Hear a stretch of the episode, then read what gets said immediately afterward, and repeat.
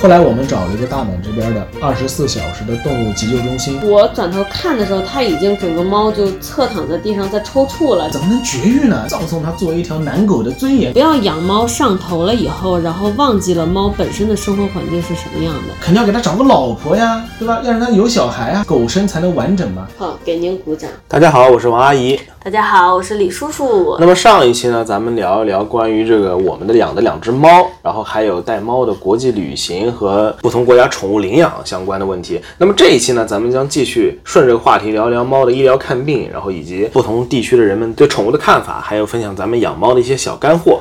那个，我中间先补充一点，以防有没有听过上一期的朋友，我们自己家呢养过两只猫。哦第一只猫呢，就是现在依然跟在我们身边的老奶奶猫 Suki，它是我们在美国领养的，到现在已经十八岁了，是一只黑色的短毛的老奶奶。另外一只呢，是现在其实因为各种原因已经送给我们的朋友养的年轻一点的小猫，叫 Hime。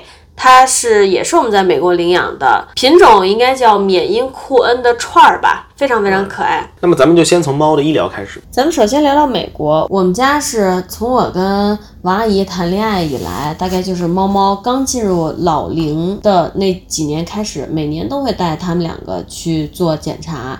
然后猫猫是它还年轻的时候，你可以一年一次；年纪大了以后，最好是半年一次，频繁一点。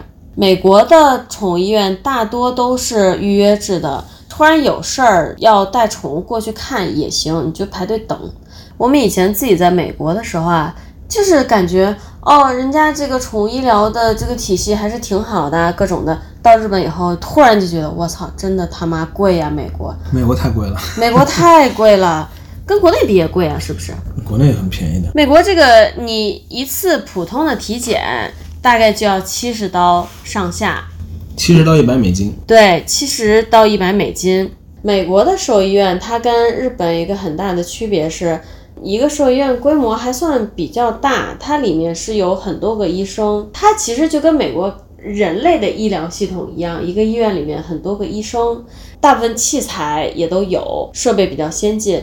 但是美国有一个我特别不喜欢的点，就是比如说他医院里自身是有 X 光的设备的，但是照 X 光和能分析片子的医生他是外面来的，他可能一周就来你这个医院两次。你要是比如说这周我紧急需要给猫猫照 X 光片了，你可能就照不上。周一跟他打电话，他跟你说周三人家技师才过来，你要等到周三，他这个情况不太好。美国其实宠物医疗已经非常先进了，但这个其实就跟它整体系统有关。嗯，它人类的一些 人类，它人类的一些这种检查也是这样子的，没有办法立刻安排上。之前不是说美国的宠物医疗真的很贵嘛？然后我们家之前因为猫太健康了，也没有把买保险这个东西太太放在心上。等到这个猫突然出现便秘的问题的时候，已经晚了，来不及买保险了。当时呢，美国这边我觉得挺傻逼的一点是一个便秘的问题。它进医院，你的猫先要做全身体检，让这个医生了解猫的情况，然后呢，他就会推荐你说这个最好是住院了。但是呢，我又不知道猫猫肚子里有多少屎，这样我们安利你做一个 X 光片，做完 X 光片说哦，知道有多少屎了。那我们在他住院期间，这个灌肠的药物的费用您看一下是这个价格。给他打点滴补水的费用，您看一下是这个价格。如果他出现这个身体不适的情况，我们给他打这个预防他不舒适的药啊，是这个价格，您看一下。最后呢，最离谱的是，他跟我说，我们在他出院之前还得再给他照一次 X 光片。朋友们，一个 X 光片一百二百刀啊，还要再照一次，为什么呢？要看屎有没有清空。这个我当时因为我又他妈不是学兽医的，我怎么知道？我只能说这我闺女现在便秘了，我只能交给兽医院了。你说什么就是什么呗。结果我们到日本以后，完全不是这么回事儿，完全不是这么回事儿。在美国的时候，猫猫住院就灌肠这一个事儿，大概要住个三四五天吧，回来一个账单一千刀嘛，特别离谱。我就我整个人是觉得非常离谱的，你们能理解吗？这个事情有。就是在大脑里有多离谱，然后它变得更离谱的，就是我们到了日本以后，来请王阿姨。那我们就先说说在日本这个李素，就是我们家苏 k 的灌肠问题啊。在日本呢，我们是怎么找兽医院的？我们就直接打开谷歌地图，搜索动物医院，周围有一堆，挑了一个最近的，就直接冲过去了。很小的一个医院，然后医院里只有一个医生，他又看猫又看狗，里面再配那么两三个护士，就这么小一个宠物医院，我们俩带着猫过去，说它最近不拉屎，医生说啊是这样吧，我来摸一摸，摸了摸猫肚肚，一摸它就哦大概有两三天的积食。好硬啊，哎呦有这么长，然后直接用手给我比划了，这么长这么粗，我当时都看傻了，李叔叔在旁边可能是看呆了，我当时好生气啊！我突然就回忆起了我美国那一千刀的账单啊，朋友们。对，身上一摸就能知道，对然后就当着我们的面表演起了灌肠，也人也非常敬业，就拿一个很粗的针管嘛。对，然后前面接一个长长的针头，捅进猫猫的皮眼子，里面，如果一第一次屎比较硬嘛，他会戴上一个手套，先伸个手指进去，把它就是抠抠屎把，它抠烂一点，然后这样就可以把针管捅进去。真的很惊艳。注射完了回去路上他就拉了。就是就是这么简单呀，朋友们，他就是给猫猫打一针开塞露啊，然后在美国住了一个礼拜的院呀，朋友们，猫猫也见不到妈妈，妈妈也见不到猫猫，这样子就很离谱。真的很离谱。而且这个事儿可能会让我记忆一辈子，因为那天晚上我们把猫带回来之后呢，猫活蹦乱跳的，特别开心，屎拉出来就是很快乐的嘛。是啊，我就不快乐了，我戴上两个塑胶手套，从他的猫包里啊，像捧一座小山一样，我是两只手哦，注意这个动词是捧出来的哦。而还有一个，其实你知道还有一个更离谱的是什么？刚才不是说美国医院它是有很多医生在一起一个医院上班吗？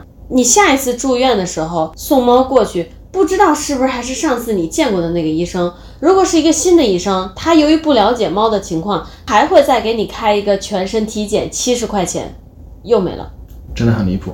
日本这边呢，复诊费啊，只要五百日元，真的很便宜。日本这边复诊五百，然后灌肠是两千二，呃，两千两百日元，就是二十二美金。对，就说二十二美金就完事儿了。日本这边呢，可能最贵的反而是这个他的拉屎药，他现在因为拉不出屎嘛，每天要喂他吃叫什么来乳果糖嗯，（lactose），每天要喂他吃这个药，这个药反而是比较贵的，一个月份呢大概要三十多美金吧。这个药我们当时美国医生，其实美国医生跟日本医生他治疗起来都是差不多的，开的药也都差不多。美国那边倒是有一个优点，就他什么都很大嘛。哇，他给我开了好大一瓶儿那个药哦。什么都很大，然后对于宠物这种尖端的仪器也很多。美国医院像我之前说的，虽然感觉是很先进的啊，设备也都有，但是呢，一些设备使用起来，你要等它每个礼拜有技师来上班儿，什么东西都要等很久，特别的慢。日本这边呢，你觉得说，哎呦，一个医生自己开了一个小诊所，里面呢就他一个人配几个漂亮护士妹妹，这估计啥也没有吧？结果人家啥都有，从 X 光片到超声波。那天给猫约了一个全身体检，一天就给你都做出来了。我俩就旁边找了咖啡店喝了一个小时咖啡，回来什么这个片子那个片子全做出来了，包括验血，非常快，费用还没有那么高。对，当时他那个全身检查是多少钱？我，记得是多少来着？超过一万了，哎，一百多刀了。嗯，不过毕竟美国的普通例行检查就要一百多刀呀，就接近一百刀。对，美国那边验一个血啊，二百刀起，不封顶吧？哎呦，别说了，太离谱了，太离谱了，太贵了。美国的宠物医疗是很贵的，就是可能买保险比较好。我说到保险啊，嗯，就是美国有老老龄猫保险吗？我不确定。日本是有的，但日本我只找到一家公司是提供这个的，国内我也搜过，国内是没有的。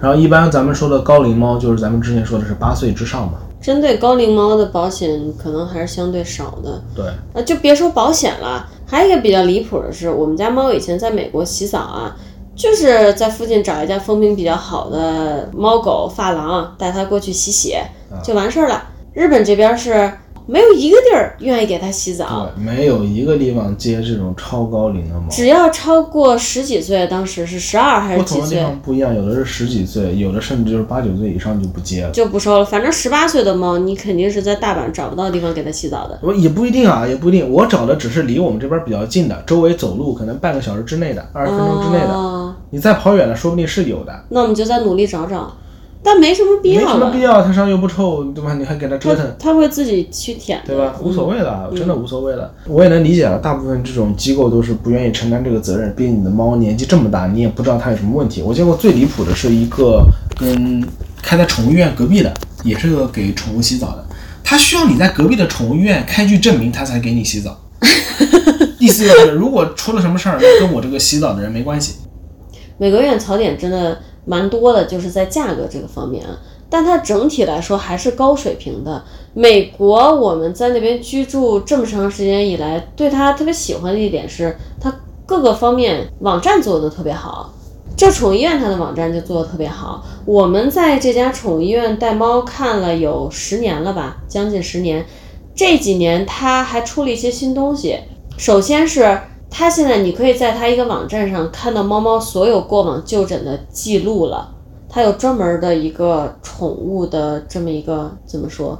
首先，它是有犬都会看到宠物的体重变化，对然后还有一个列表，可以看到它每次呃就诊的详细情况。对，还有一个，我当时有看到，它还有写你这个猫得过的病啊，它的病史。嗯，其实说白了就跟人的病历是一样的。非常好。但是它是已经完全电子化了。对，我们家常去的那个医院，它前两年还搞了一个二宠零年的时候，二零二零年宠物复健的这么一个区域，比如说你的宠物做完手术了呀，或者年纪大了呀，需要进行水下的复健呀，或者针灸类的复健呀，他们全都可以做，对，它有水下跑步机这种，听起来就很高很级、高级的而且这是给狗用、给猫用的哦。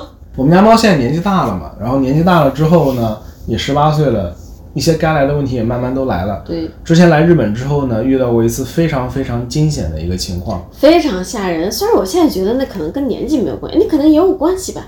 肯定跟年纪是有关系的。当时呢是他在吃饭，然后我当时听到身后有声音嘛，我就回头看了一眼，一看把我给吓死了。他在那儿抽啊，吃完饭然后沿着墙走，一边走就一边整个猫在抖，妈呀！抖了两下就突然就倒下来了嘛。我看到的时候，我转头看的时候，它已经整个猫就侧躺在地上在抽搐了，就痉挛抽搐，毫不夸张，特别吓人，而且真的是口吐白沫，也毫不夸张，就嘴角唾液已经流下来了。我他妈觉得当时这个猫就要死了，你知道吗？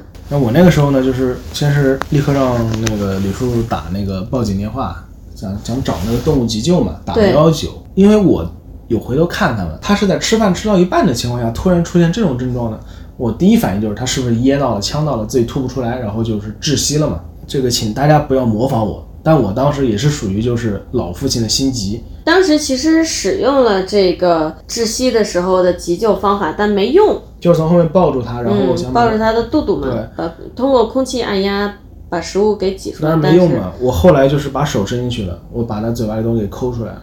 嗯，但是因为猫在痉挛的情况下是没有意识的，它把我的中指和食指咬了三个孔，老大的窟窿咬下去。几乎是咬了个对穿。这个以前从来不知道我宝儿这个牙这么好使啊，十八岁了，现在看来确实还是很好使的。然后我在那边打报警电话，其实这个时候大家不需要打报警电话，没用，他不管的。这个我觉得无论你在哪个国家都好，最好的处理方法是手机里常备一个家附近有夜间急诊的医院自己的电话，警察局它。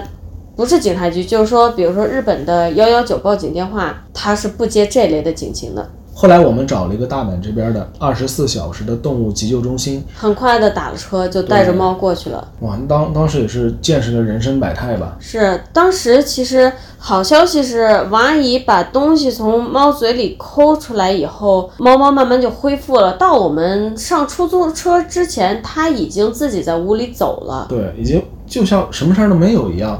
嗯，只是比较虚弱。对，对，后来带过去之后呢，我在那边排队，实际上排了有一个多小时，因为在那个急救中心还有很多其他的人带着他们的宠物在那里排队。对我们到的时候已经是半夜十二点了，真就差不多十二点整，然后又排。由于疫情呢，然后每家只能有一个人带着宠物进去，就是我随便讲几个吧。当时坐在我旁边的一个阿姨，她的狗狗是跟别人打架了，头上被咬了一口，然后刚处理完，其实就是头盖骨是受伤了嘛。我进去的时候呢，他刚带着他的狗狗出来，剃成了一个小秃头，然后上面就是做了处理什么的，然后把狗带走。然后又过了一段时间，有另外一个阿姨非常着急，没看清是个纯黑的包，我不知道里面是小狗还是小猫，也是送过来，但很明显他的宠物没有挺过来，应该是。妈呀！后来他一个人就哭着就走了嘛。我们快排上的时候，还有个大爷，他当时宠物中心是这样的，他会有医生过来看你的宠物的现在的状况，如果你的状况好，他会把你稍微延后一些，把时间留给那些真正需要紧急救助的人，是这样的。所以我们等的时间比较长，对，但他会跟你说，如果在等的期间，宠物出现任何问题，立刻立刻要联系他们对这种。中间还有一个爷爷，一看就是非常着急出来，衣服都没怎么穿好，踏着两只不一样的拖鞋冲过来的。妈呀！带着他们家的狗，我听他跟医生对话的时候，他们家狗已经十七岁了，嗯，年纪非常的年长。但是后来也是没有什么事啊，处理完了以后就带着狗就走太好了，太好了，就类似于这种，可以看到很多很多带着宠物来看这种急诊的人。很很担心的家长，嗯，对，然后呢，当时的急诊花费是花了三万日元。没有我们想象的高，因为你想啊，在美国医院的时候，你带猫做个检查就要七十刀，给它抽个血就要一百多刀，二百多二百多刀。对美国的急诊医疗是极贵的哦。嗯，我们当时就想象说，如果在美国或者日本看一个急诊，还不得奔着五百刀往上走，对吧？但结果回来没有那么贵。当时那天晚上最后排上以后呢，带着猫猫去做了一个血液检查，然后医生的拿到的血液检查报告呢是一切正常，也是很正常的。所以呢，最后医生的诊断是呢有三种可能性，一种可能性呢是脑部问题，但是呢可能性不是特别高，因为呢给他做检查的时候，他还是能够很轻松的分辨谁是主人，然后谁是陌生人，会对着陌生人哈，会生气，嗯，说说明这个大脑呢没有完全损应该没啥坏。问题，另外一种可能不是没有完全损坏，是根本就没事儿。嗯，对。另外一种可能呢是正常的猫痉挛，说很多猫年纪大了都有可能犯这种病，这属于猫里面的常见病，这个是有一定可能性的，所以需要回去观察它是否会再次发病。当然，还有一种可能呢，就是真的是呛到了，也是有可能的。我们现在判断它应该就是呛到了，因为它从带回来之后呢，再也没有出现过这个症状。对他这辈子活到十八岁就这一次，嗯，这就不得不说到日本的猫罐头。我们当时给它喂的是那种里面有粘稠状液体，然后肉是一丝儿一丝儿一丝儿的混在里面的，应该就是这一丝儿一丝儿的肉导致它呛着了。我们一开始没有想到会出这么大的问题，在美国的时候喂它的都是磨成肉泥的罐头，从来没有出过问题。美国其实在过去的十年间，主流的罐头都是这种肉泥状的。近几年不知道为什么，那种像日本一样的液体里面泡上肉块儿的罐头越来越多了，完全的肉泥状的罐头在逐渐减少。日本这边就是几乎没有那种肉泥状的罐头，非常非常少。你要在几十种、上百种里面挑，可能有几种是这样的，大部分都是那种汤汤水水和上肉块或者肉丝儿。这种我们现在不太敢给猫喂了。最近因为它上次痉挛，给它买了一个搅拌机，现在都是把那种罐头全部都打成非常细的泥给它吃。打完之后呢，风味非常的感人，它很喜欢吃，但是这个味道也是非常非常大的。说一件很恶心的事情，我们自己也会用那个搅拌机搅东西哦。你说的没错。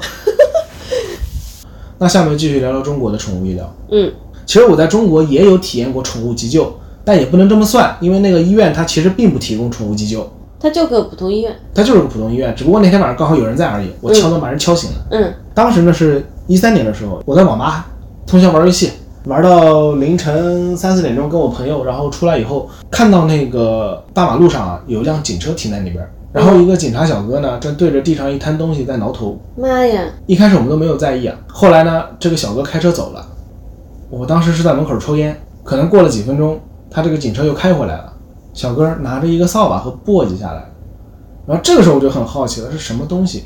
我早上看来发现是一条狗，呀，小狗，然后我就问了他，我说这是怎么？他说被车撞了。他说还没死呢。我说那你这干嘛？把他扫了丢了。我说他还没死呢。他说但这怎么办呀？他可能也很他可能也很为难。然后我们找了一个上去网吧要了一个塑料袋，然后把狗装在袋上，本来想装在电瓶车车筐里，但是不好弄。当时刚好路过一辆车，是附近酒吧的一个老大哥。老大哥铁汉柔情嘛，你可以说是就是他看到这个狗狗，然后说这样你你那个小伙子，你把它放我车里，你你找一找看看有没有急救的这种。我也没找到，因为当时已经凌晨三四点钟了嘛。看到有那么一个地方，他写的营业时间啊，宠物院写的是二十四小时，哦，我就让这个大哥开车带我们过去了。结果过去我是全黑的，电话也没人接。这老大哥还有别的事儿，他加了我们的联系方式，然后说明天有什么事儿通知他这种感觉。然后我就敲那个门嘛，敲到上面亮灯，下来一个睡眼惺忪的小哥，然后把狗狗带上去了。当时的处理方式呢还是很原始的，就是我们就看着他把狗狗放在他们二楼那个像处理台一样，就底下贴瓷砖，实际上实际上就是个淋淋浴间，然后用水就冲冲全是血。哎呦妈！他有一只眼睛是被撞坏了的，天哪！就是有点掉出来的。然后那个小哥也帮他处理了一下，然后包扎了伤口，狗狗也没事，生命没有，就是慢慢恢复了，眼睛呢？生命没有危险，眼睛是坏了一只。哎呦，然后第二天呢，我们跟那个老哥一起去看他了，最后结果是很好的，结果过了到那年暑假快结束了，他已经基本恢复了，看起来很健康，一直放在人家那个宠物被领医院养走了，最后被人领走了。哦，哇，那太好了，那太好了。不过就是说那个时候呢，那收费也不贵啊，我们是要虽然放在宠物医院，但我们是要付钱给他们的，是呀，他们养帮我们养这个狗，最后是那个老哥和我我们对半开的嘛，哦一，起支付了一部分，你们支付了多久啊？也就几个礼拜吧。小狗就恢复了，对，就给领养走了。他其实他伤主要是撞到就眼睛这一块儿，啊、他伤不是很严重的，腿脚都是好的。眼部手术做完之后，然后伤口愈合恢复，啊毛儿长出来，其实就已经很干净懂了就这种感觉。那一天大概要多少钱呢？我记不得了，那时候总共也就花了几百块吧，不是很贵，嗯很便宜的，甚至说国内确实，很便宜，包括当时急救费在一起都很便宜。国内就是这样嘛。其实人看病也是，你半夜的话，如果不是急到要去急诊，只是需要买药，很多药房它的老板什么就住在里面，看起来是已经关门了，半夜的时候，但其实你敲门都是能敲开的嘛。之前咱们在国内好几次都这样。对对对，嗯，最后我们想收尾之前聊一聊各个国家对于宠物的看法。日本和美国，我觉得大多数人已经完完全全的把宠物当成家庭的一份子了。对，尤其是在日本这边儿，我们刚好有一个朋友，他们家的猫猫狗狗年纪都比较大了，他们家有一只十六岁的十六岁的狗，十六岁的小狗，然后还有五只猫啊，对，还有五只猫。他们家两只猫都有过肾病，肾病是猫身上非常多发的一种疾病。狗狗呢，也因为年纪大了，现在自己是没有办法站起来走路的，饭还吃的很多。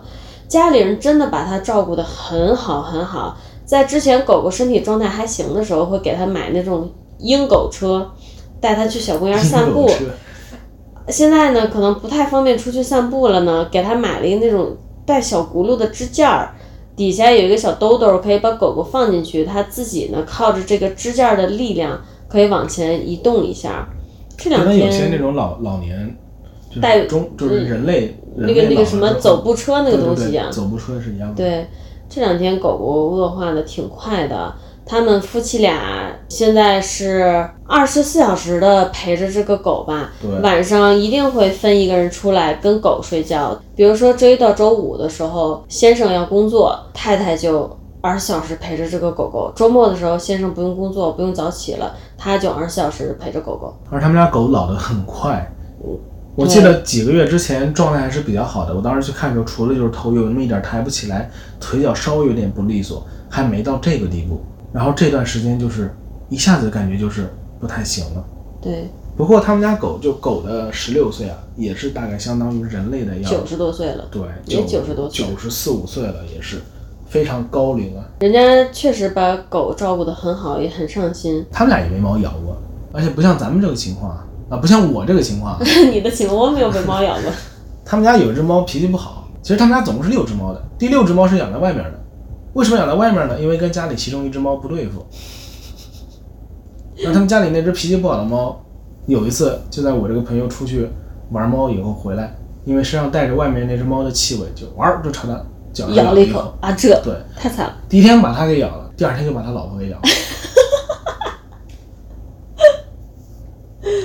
这不是重点啊，重点就是说，呃，反正现在日本人是真的把宠物都当家庭一份子在养，美国那边儿也差不多。近几年，美国是，比如说父母在一个公司工作啊，这个公司买的保险呢，不光能用在这个父母身上，还能用在你家里的孩子身上。孩子到成年之前都可以在都可以跟父母使用同一个公司的保险。现在呢，美国硅谷那边有很多公司，它会给员工提供宠物保险福利，你可以用非常低的价格在自己的公司买到宠物保险。这个原因是现在全球都有点少子化的这个趋势嘛。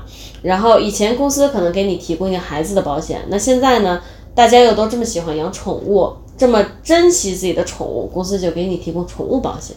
我们自己的朋友，他是在硅谷那边的一个公司工作，然后他们公司就有一个，你每个月只需要交两块钱的宠物保险，你就可以带着你的宠物去各个地方看病。然后就中国嘛，中国其实我觉得它的对于宠物的接纳程度也是在慢慢上升的。我也觉得是在慢慢上升其。实，在早些年的时候，咱们还能看到非常多啊，就是很常见的论调啊，就是说，呃，家里不能有宠物啊、养了宠物就不要，你怀孕了就得把宠物给丢掉，或者是送走。其实现在已经大家对这个就是看法已经好了比较多了嘛。不过啊，就像我之前提到的，国内宠物医院啊，本地的宠物医院甚至还不知道这个猫的狂犬病是个什么东西，可以只是猫三年，它的管理啊还没有到日本、美国那么的科学先进。就比如说，在美国，你的家猫就是家猫，外猫就是外猫。如果这只猫只在家里养，它要打的疫苗可能只有那么一两种。但是如果这个猫涉及到它要出门，要打的疫苗就非常的多，因为它有可能会带入外部的其他病菌，是这样的感觉。那么在中国呢，实际上也是可以完全就是说，就是说，外国对于宠物的一些基础知识，已经普通家庭也已经了解的很多了。不像国内呢，他了解的不多，就会带着一些偏见，带着一些误解。对，很多人呢会这么说，是因为他们带入了小时候的记忆，比如说家乡以前见到的野猫野狗，感觉都非常的脏，然后到处掉毛，然后在外面乱跑，然后乱拉屎，你也不知道它去哪儿，它吃什么东西。然后你说把这种猫带到自己带到小孩的面前，那不是带来病毒吗？实际上，这就是说对于这整个系统知识不了解，因为你看美国那边它的领养也都是街上随便捡个小动物回来放到收容中心，但人家就是因为会系统的给你进行驱虫、绝育、注芯片、检查、洗澡，所以你根本不会对于领养一个外面的动物产生任何抵触情绪。嗯，那还有就是呃，很多中国人也是非常热爱自己的宠物的，是真正也是当家人去对待的。只不过我觉得对待方式还是有那么一点点区别的。就比如说我家人对那条狗嘛，认为这个。嗯，这怎么能绝育呢？那不是就是葬送它作为一条男狗的尊严吗？啊，然后而且就是说，呃，肯定要给它找个老婆呀，对吧？要让它有小孩啊，狗生才能完整嘛。当然也是因为这方面的一些想法，特别是在一些三四线城市或者是更偏远一些的地区，野狗就是你没办法控制。对，你如果不绝育，不去控制它的数量，它真的只会越来越多。就是说，我认为要让大众真正的接纳这些小动物，它要有一个系统化的整顿在里面。首先呢，要有一个系统化的收容、绝育和规避狂犬病的措施。当狂犬病啊，还有这些猫猫狗狗在野外不断生育的情况越来越少了。人在路上被狗被猫咬的情况越来越少了，大家才会对这些小动物慢慢的改观，愿意把它们接纳到家庭中，对吧？那我要说一句可能跟话题没有什么关系，但是很悲观的话，我觉得中国在宠物权益这条路上呢，可能还有非常长远的一条路要走。对，因为它后面还有另外一个原因，我不敢讲。我们就说点简单的吧。你想想，你要你想考虑宠物权益，你是不是应该先考虑比宠物多很多的少数人群权利？我不敢说。那如果你考虑少数人群权益，那你是不是应该先考虑占到人口数一半的女性权益？那如果你想考虑占到人口数一半的女性权利，你是不是应该先考虑一下占到人群人口数百分之一百的个人权利？不说了，嗯我就说到这里。所以呢，我觉得在我们考虑到宠物权益，甚至是少数人群权益，甚至是女性权益之前，哎，就可以停在这里了。对，就停在这里吧。好，给您鼓掌啊。最后咱们来聊聊干货吧。干货，哎，说是干货，实际上就是分享一些我们在这个饲养老奶奶这十八年之内积攒的一点小技巧。一个是咱们从领养开始，前面说过，你不用特别追求什么，呃，领养年纪小的小猫啊，它这个有时候可能反而不靠谱。还有就是说，有机会你一定要在领养之前跟它多接触啊，确定它是你喜欢的那种性格，然后你再领养它。那么接下来呢，就是食物。食物我们也是在养猫过程中才了解到的一个小窍门儿。你看它的无论是罐头也好，干粮也好的配料表，配料表越靠前的这个原材料啊，它一定是占比重最大的。所以你要是打开一个猫粮的配料表，前面就是什么谷类，那就不是最好的选择。猫是要吃肉的，对，猫粮里面都会掺一些谷类，但是它肉量占比越大，对它越好；谷类占比越大，可能就不怎么不怎么好。还有猫包。嗯，我最近看到的很多的一个可能是饲养上的误区，很多人会喜欢背那种太空，他们叫太空包。类似于那种说白了就是敞开性质的，然后通风性能不是特别好的，但是很美观的这种包，它它不一定是它不一定是好的。对，它是比如说一个双肩背，它的外壳是全透明的，然后会有几个小的通风口。这个实话说，猫跟狗，尤其是猫包，它跟狗不一样，猫的它其实应对新环境的能力是非常差的。你突然把它放在一个透明的猫包里，让它感觉全无保护的状态下进入到陌生的环境，本来已经很可怕了。然后呢，这个包如果夏天背出去，它就是个桑拿房啊！猫猫在里面通风又差，然后这个阳光直射下来，在里面又持续高温，这要出事儿的。当然不是说所有猫都是这样，有些猫它可能各猫性格，对它，自己的性格呢是比较比较。那有的猫还能你就拴根绳儿，它就在你背上跟你旅行呢。这对猫和猫不一样啊。我们见到过大部分家猫都是持有一种对外界比较恐惧和紧张的这么一种感觉的。对，所以我们推荐的猫包呢，推荐购买那些封闭性能比较好，并且透气性能比较强的。呃，不应该叫封闭性，应该叫遮挡性比较强。啊，对对，嗯，遮挡性强、透气性好的猫包是最好的。嗯。然后关于这么多年我们在猫砂上的取舍，在美国我们当时后来换了一个牌子，呃，换了那种颗粒非常小的，然后是强效除臭的猫砂。对它结块性能，猫猫尿了以后结块性能特别特别好，但是它因为都是小粒儿的沙子嘛，猫猫进去上厕所，它会夹在猫猫的手指头、脚趾头中间给带出来，弄得一屋子都是，每天就是吸不干净的猫砂。所以我们到日本以后呢，我们在国内还试过水晶沙是吧？水晶沙、豆腐沙这些我都试过，好用吗是特别好用。都非常，还有绿茶，国内的猫砂有点像战国时代的，一堆啊，什么都有啊，什么豆腐砂，还有纸的是吧？豆腐砂、纸砂、水晶砂、绿绿茶味的，各种乱七八糟的。那实际上我觉得都不是特别好用。当然有些是标榜自己可以被冲厕所，虽然我也没试过，但是我也在网上看到过非常可怕，冲厕所然后厕所炸了，类似于这样，这不是这种炸，就是倒流了嘛，类似于这样的视频，我也没有试过。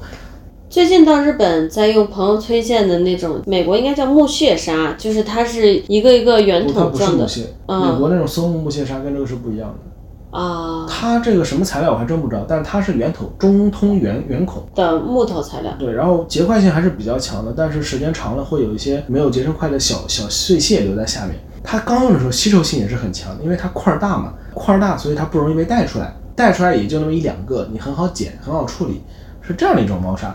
这个猫砂的优点就在于它不会被带的到处都是，是那个清洁地狱，但是它真的不怎么除臭，这个臭味儿全靠猫砂盆儿的盖子在盖。那我跟你说个实话，它虽然不怎么除臭啊，但是你会这么说的原因，是因为之前在美国使用那款猫砂，那个除臭力真的超强的。那个除臭力太强了，是因为这么说吧，就是说我以前用的什么绿茶的，然后水晶的、豆腐的这种，在国内的时候，可能它拉那么一次，那个味道就散不去了，哦是这样的感觉。哦，它这个味道一般都出在什么时候呢？出在我们现在是一个月换一次嘛，整体换一次猫砂，最后那段时间，最后那几个礼拜，那一个多礼拜会味道就比较很明显重一点，哦因为它底下积攒了很多粉末状。反正我觉得这世界上最美好的猫砂应该是尿尿了就结块儿，然后除臭力极强，且猫从猫砂盆里出来不会带的到处都是。但是这个猫砂世界上目前还是我认为不存在传给你自己躺，梦里啥都有。我认为是不存在的啊。然后我个人觉得非常非常重要一点，因为之前说肾病是猫的多发病，真的非常有问题。我之前其实还养过一只猫的，它就是因为肾病，当时我是在国内工作。没能顾得上美国这边，我爸妈最后是决定不花钱给它医治，然后给它安乐死了。这个怎么说呢？我现在想想，它应该是一个可以治疗的情况，但当时我没有做主，所以就是说，你是可以在这个问题发生之前就努力规避掉它的。如果你觉得你的猫喝水少啊，最好是给它买那种自动饮水机，现在已经比较普及了，质量也都不错。我们后面简称它为猫水盆儿啊。猫对于流动水会有更大的兴趣，它觉得它卫生，它觉得它新鲜，会喝更多。呃，买猫水盆儿的时候其实没有啥注意事项，现在做这个猫水盆的厂家非常非常多了，大部分都还 OK。我们之前只遇到过一个情况，就是某品牌非常火，他们家更新了一个猫水盆以后，说是能出热水，出热水以后呢，出现过它给热水供电的这个部分把猫电到的情况。漏电，对，漏电怎么说呢？就是你养猫，其实不用给它弄那么多花里胡哨的东西。你仔细用脑子想一想，它在大自然里，你说它这一辈子需要喝几次热水？其实是不需要的。你不要养猫上头了以后，然后忘记了猫本身的生活环境是什么样的。它在那个环境里能生活，你就给它差不多相对的环境就可以了。如果它生病了，你就带它去治，就 OK 了。我们现在也是各种想尽办法，比如说现在用搅拌机给它打它的猫罐头，也会多兑点水进去，嗯，打在一起。对，饮水机会不光给它开，而且会经常洗，因为每次洗完它觉得里面是新鲜水，它就又会多喝一点儿。然后我们家的皮猫有一种奇怪的嗜好啊，它特别喜欢喝洗澡水。嗯，李叔叔或者我，我们洗完澡，它就会躲在门口冲进去，就是喝洗澡水。其实它喝的就是浴室里那个沐浴露的香味儿，所以我们每次就会洗完澡以后，然后找一个干净小碗儿，兑上新水放在里面。这个其实这个碗里的水就是普通的水，但是混上沐浴露的香味儿，哎，它就爱喝了。这个只是我们自己家皮猫的一个个人喜好啊，这大家不用当真。最后的最后，想说的是，如果你想要养宠物了，请一定慎重。在养之前，就花一点时间去做做功课，比如说听一下我们的这个节目里面的一些干货，你去考虑一下，到底要不要养，到底有没有能力养。比如说像我们养之前没有想到会有国际旅行这个东西，养了以后只能硬着头皮上，因为我们不可能把它丢给别人，这是我们的责任，对吧？我们也不可能说就把它就丢到街上就不养了，这是不可能的。我想告诉大家，如果你养一个宠物，养一只老猫吧，养到这个岁数，你会经历什么？你有可能会每天都睡不好觉，呃，因为它晚上会一直鬼叫，你也不知道它在叫什么，你会担心它，但你又不舍得把它关出去，呃，你只能说是像带孩子一样，每天晚上起来抱抱它，给它喂点水，让它安静下来。哎呦我操！它每天早上六点到八点之间不等会开始鬼叫。你有可能会因为它的原因需要给家里安装隔音设施，嗯，你有可能会面临每天早上起来都会发现地板上多了一些奇怪的东西，它有的时候可能是呕吐物，有的时候是吐出来的猫粮，有的时候是粑粑，有的时候甚至是拉的稀。你也有可能会经历每天都需要淘它的猫砂盆，你要看它今天有没有拉屎，拉的屎好不好，硬不硬，软不软，你得摸摸它，捏捏它。我们家现在就是每天捏屎，而且是从中获得了极大的快乐，因为要是这个屎是软的，说明它今天水分也补充够了，然后也没有便秘。你有可能会需要每个月为它多花很多钱看病，然后要治疗，要开药，你要花很多精力去给它弄吃的。它年纪大了，猫粮对，它年纪大了，它嘴巴挑了，只给它喂一种，它不吃了，家里得备三四种，早上喂这个，晚上喂那个，还要看它吃不吃饭。它如果不吃饭不吃药，你得用针管给它从嘴里去去去注射进去，嗯，这些都可能是你要面临的事情。我只是希望大家如果决定养宠物，接纳他成为家庭一份子之后，不要在遇到问题之后太轻易的选择放弃。对，不要太轻易的选择养，也不要太轻易的选择放弃。好，那么到此为止呢，我们也逼逼了不少。今天呢，我们就在这里结束吧。如果自己家也养了毛孩子，有问题想问我们的，欢迎在评论区给我们留言。对，我们会及时回复。感谢大家的收听，下期再见。下期再见，拜拜。